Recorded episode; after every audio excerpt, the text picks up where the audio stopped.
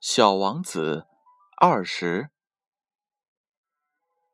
在沙漠、岩石、雪地上走了许多时间以后，小王子终于发现了一条大路。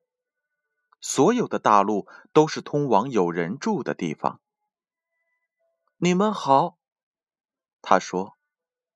他站在了一个玫瑰盛开的花园里。你好。玫瑰花说：“小王子一看，这里所有的花都和他的花一模一样。你们是什么花？”小王子惊奇的问。“我们是玫瑰花呀。”群花回答说。“什么？”小王子说。他感到非常的伤心，他的花曾对他说。它是天下独一无二的，可是，仅是在这一座花园里，就有五千来朵，而且朵朵相同。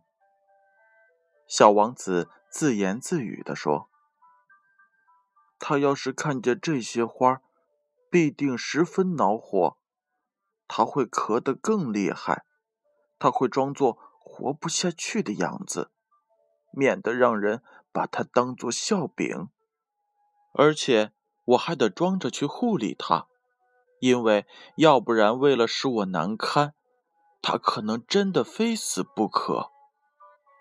他还对自己说：“我过去一直以为自己多么的富有，拥有一朵独一无二的花，还加上三座火山。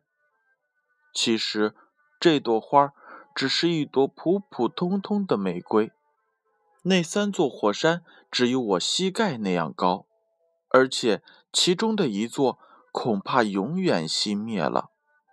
原来我并非是一位了不起的王子。为此，他倒在草地上，呜呜地哭了起来。